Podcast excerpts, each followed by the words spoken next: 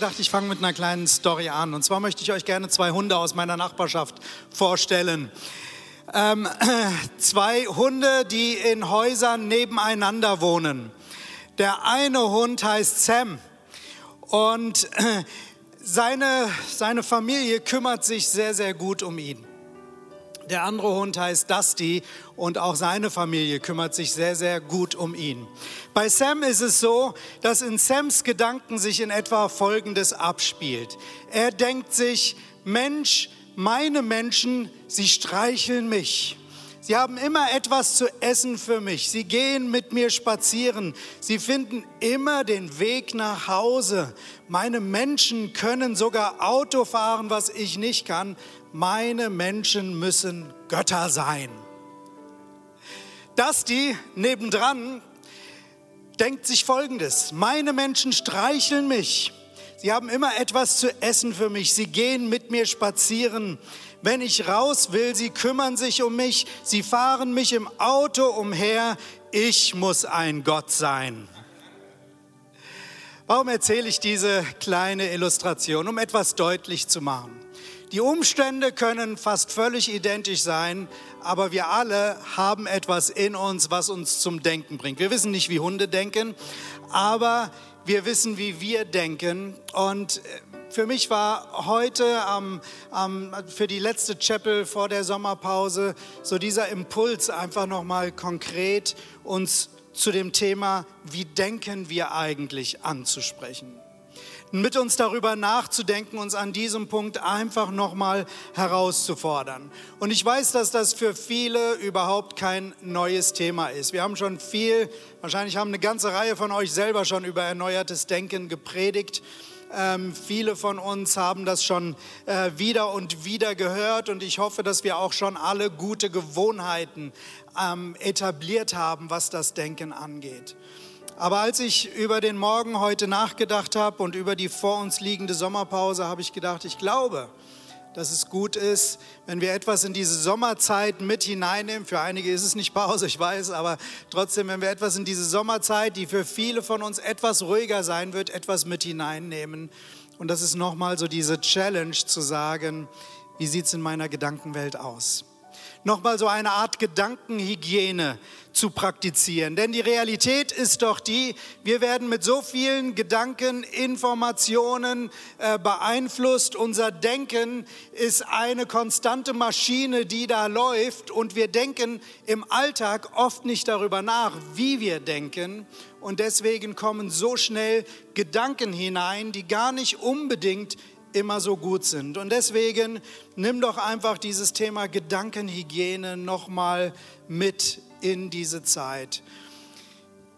Die Bibelstelle, die ihr sicherlich alle kennt, ich lese sie einfach nochmal vor, die einfach der, der Kern ist, um, um das deutlich zu machen, worum es mir heute geht.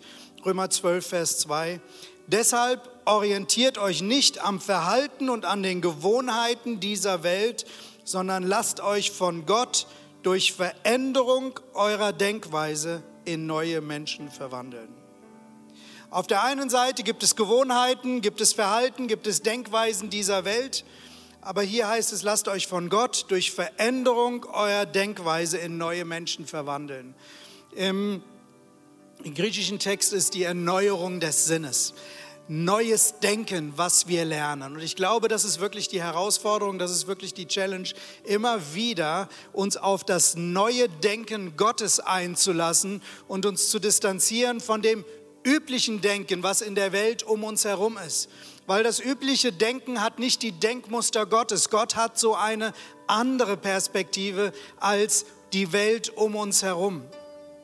Und wir haben das mit der ganzen Corona-Thematik so stark gesehen, wie stark das das Denken beeinflusst hat. Dadurch, dass das ständig in den News war und bis heute täglich, wenn du in den verschiedenen News-Channels, es gibt eigentlich keine Nachricht, wo das Thema nicht auf irgendeine Art präsent ist. Und es hat das Denken der Menschen nachhaltig beeinflusst. Und wir wissen, dass Denken ja nicht das Einzige ist, sondern Denken verändert unser Verhalten, verändert Gewohnheiten. Und so viele Menschen laufen mit Angst rum seit dieser Corona-Thematik. Aber das ist ja nicht Gottes Thematik. Gottes Sicht auf Corona ist eine ganz andere, ist fürchte dich nicht, immer noch. Das ist sein Wort. Und ich glaube, worum es immer wieder geht in unserem Leben, tagtäglich unter dem Einfluss von nicht göttlichen Denken, weltlichen Denken, weltlichem Reden, dass wir immer wieder zum Wort Gottes zurückgehen und sagen, was ist das Wort Gottes? Was sagt das Wort Gottes dazu? Was ist der Maßstab des Wortes Gottes, damit wir in dieses göttliche Denken hineinkommen? Hier heißt es ja, werdet verwandelt durch die Erneuerung eures Denkens, eurer Denkweise. Und Verwandlung hat wirklich etwas mit Entwicklung zu tun. Wie eine Raupe, die sich irgendwann verpuppt und richtig verwandelt wird in einen Schmetterling. Ich glaube, so geht es darum, dass durch die Art, wie wir denken, wir tatsächlich uns entwickeln können in das, was Gott sich gedacht hat. Ganz ehrlich, es ist gar nicht so wichtig, was um, um uns herum passiert, sondern es ist wichtiger, was in uns passiert. Ich habe es am Sonntag kurz angesprochen, diese Bibelstelle aus Sprüche 4, wo es heißt, vor allem aber behüte dein Herz, denn dein Herz beeinflusst dein ganzes Leben. Das heißt, ja, Umstände beeinflussen natürlich unser Leben, aber die Qualität unseres Lebens wird letzten Endes von hier drinnen beeinflusst. Von daher können wir regieren über das Leben.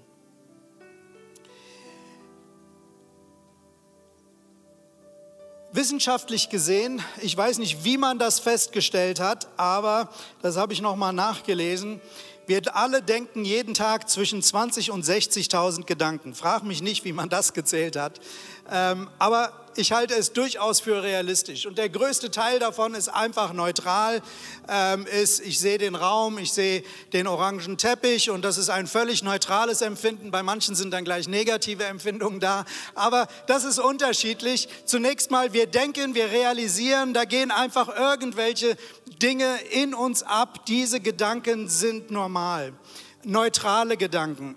Und etwa ein Viertel der Gedanken tendieren in Richtung positiv oder negativ. Aber was mich schockiert hat, ist, dass von, wenn du ein Viertel der Gedanken etwa siehst, die eine Tendenz haben von positiv oder negativ, dass man sagt, keine Frage, wie das äh, erfasst wurde, statistisch gesehen, aber nur zwei Prozent tendenziell sind positiv, der Rest ist negativ. Und das ist eigentlich sehr, sehr schockierend, weil wir einen guten Gott haben. Er sagt, er hat gute Gedanken, er hat gute Perspektiven, er hat das Leben geschaffen und wir müssen lernen, unser Denkweise, unser Denken wieder neu auf ihn auszurichten. Und ich glaube, dass wir oft genug diesen Filter nicht haben. Ich habe gelesen von einem Experiment, wo einer Gruppe von Menschen ähm, eigentlich zwei Gruppen von Menschen, äh, Fotos vorgelegt wurden von anderen Personen. Und dann wurde ihnen gesagt, macht doch mal Folgendes, für euch unterscheidet mal zwischen, ähm, welche findet ihr sympathisch und welche findet ihr unsympathisch und sortiert euch diese Fotos. Beide Gruppen haben das gemacht. Und die eine Gruppe wurde dann angewiesen und gesagt, okay, wir bringen euch jetzt mal mit den Unsympathischen zusammen. Wir geben euch die Telefonnummern, ruft die einfach an und lernt sie kennen, um festzustellen, ob sie wirklich so unsympathisch sind. Und die andere Gruppe bekam die, ähm, die Aufgabe, die Sympathischen anzurufen, die, die sie als sympathisch identifiziert hatten. Und ihr könnt euch vorstellen, wie dieses Experiment ausgegangen ist. Obwohl es darum ging, einfach nur die Leute kennenzulernen, hatte das Denken, dass sie Leute als unsympathisch eingestuft haben, die ganzen Gespräche massiv beeinflusst.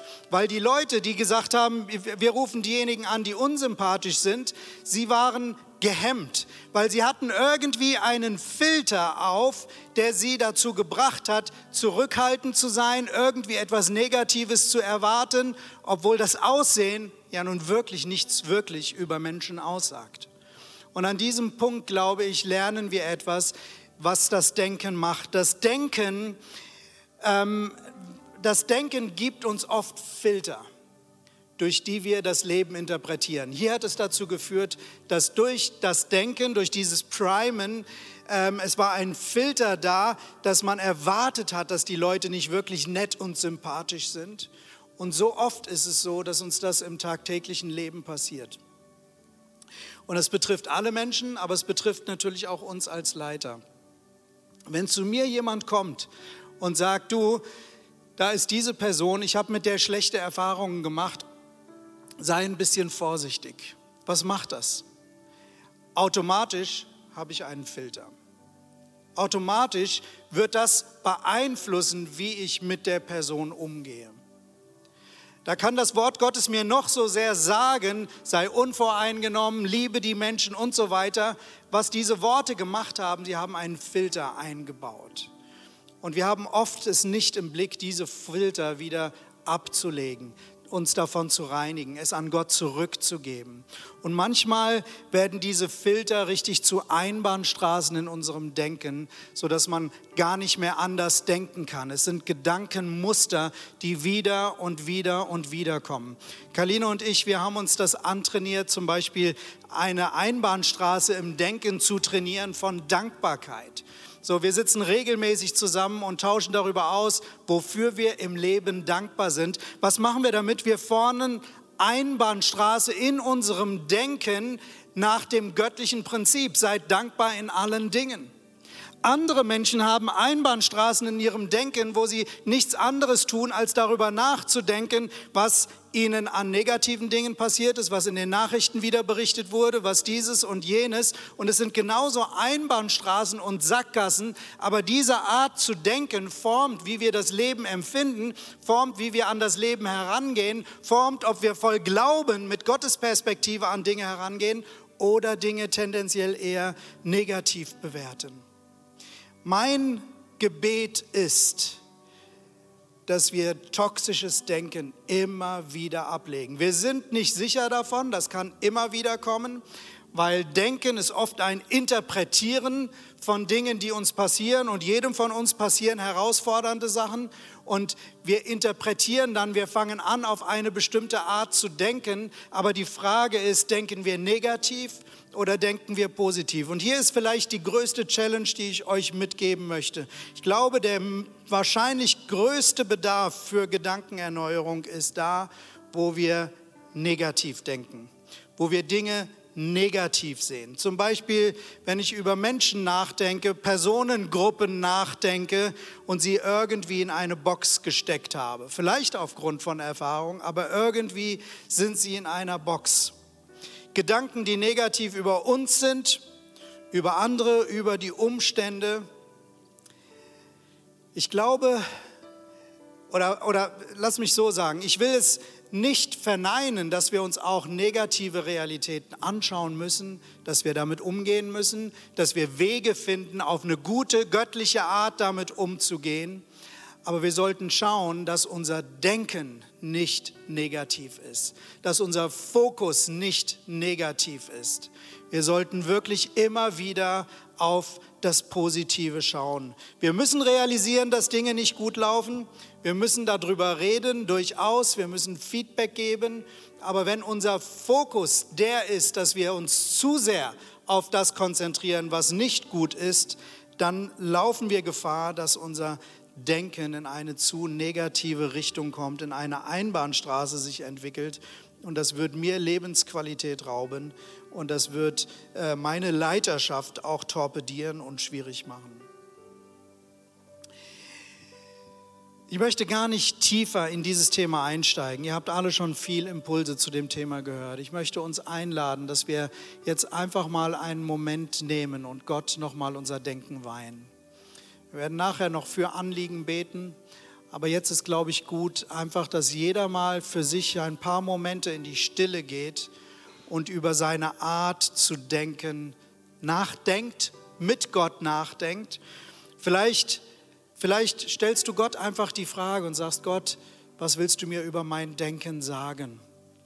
Und du journalst drüber, du schreibst auf die Gedanken, die dann kommen, was Gott zu dir redet ähm, nimm einfach die Sachen auf, weil ich glaube, Gott hat gute Gedanken zur Erneuerung unseres Denkens hinein in eine Verwandlung, die zum Guten ist. Lass mich kurz beten und dann hat jeder von uns einfach mal Zeit vor Gott. Und vielleicht werden dir auch bestimmte Denkweisen ganz bewusst, wo du ähm, irgendwo merkst, da sind Einbahnstraßen in meinem Denken, da habe ich negativ gedacht über Personen oder, ähm, oder Gruppen oder wie auch immer, dass du diese Gedanken zu Gott bringst und sagst, Gott, gib mir deine Gedanken über diese Menschen, über diese Situationen. Vater im Himmel, wir kommen zu dir. Und du lädst uns ein zu einer Verwandlung, zu einer Transformation. Du lädst uns ein dazu, neu zu werden, indem wir das Denken nicht einfach nur hinnehmen, das Denken nicht einfach nur laufen lassen, sondern unser Denken erneuern. Und Herr, wir wollen uns heute wieder neu bewusst machen, dass wir, dass wir nicht automatisch immer nur das Gute und Richtige denken, sondern wir wollen göttliche Filter haben. Wir wollen nicht irgendwelche Filter haben, wir wollen göttliche Filter haben. Und deswegen lade ich dich jetzt ein, dass du durch deinen Heiligen Geist kommst zu jedem von uns, ob hier oder da, wo wir in den Büros oder zu Hause oder wo auch immer sitzen. Rede du jetzt zu uns über unser Denken. Zeig uns, wie du denkst wie du denkst, dass wir denken sollen. Hilf uns, ungute Denkmuster, vielleicht giftige Gedanken, die sich eingenistet haben, wirklich ans Kreuz zu bringen und loszulassen. Komm jetzt, Heiliger Geist, und diene du uns.